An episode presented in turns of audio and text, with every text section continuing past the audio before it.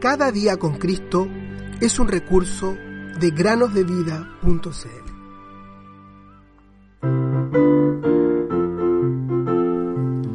El Señor es mi pastor, nada me faltará. Salmo 23, 1.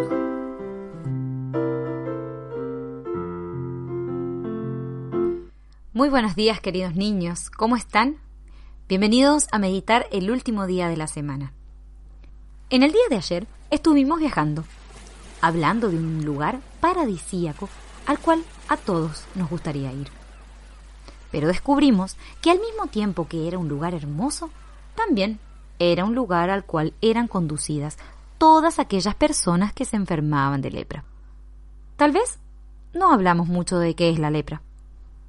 La lepra, niños, es una enfermedad que afecta la piel y los nervios, que puede hacer que las personas pierdan parte de su cuerpo. En la palabra se habla mucho de la lepra, ya que era una enfermedad muy común en aquellos tiempos y había ciertas cosas que debían hacerse para evitar los contagios y limpiarse de ella. Además, tiene un significado para nosotros en el ámbito espiritual. Ahora bien, si hubieras viajado en aquellos años a la isla Molokai, esta isla hermosa de la que hablamos, ciertamente te habrías sorprendido inmediatamente. Habrías visto algunas personas incapacitadas para caminar, otros con heridas en sus caras, o en sus manos, o en distintas partes de su cuerpo. Y por otro lado, también habrías visto a muchos otros sin ningún rasgo evidente de la enfermedad. En tal caso, Quizá te hubieras preguntado, ¿acaso estos hombres son leprosos? Oh sí, todos sus habitantes lo eran, o si no, no hubiesen estado allí. En la palabra tenemos un ejemplo.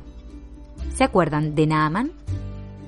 Aunque él era un gran general y había ganado muchas batallas y obtenido grandes victorias, y era uno de los favoritos del rey, su descripción finaliza así, pero leproso.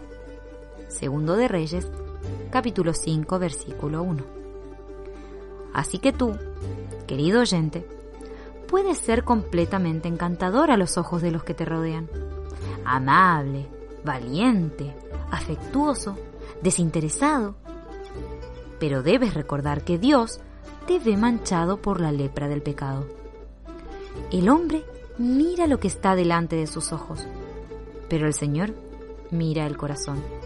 Primero de Samuel capítulo 16 versículo 7. Así es, todos nacemos en pecado, y esta terrible enfermedad del alma ha comenzado su maldición en cada uno de nosotros.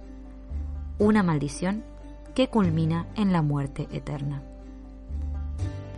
Ahora bien, si hay algún rastro del pecado, jamás se podrá entrar al cielo. Entonces, ¿qué podemos hacer?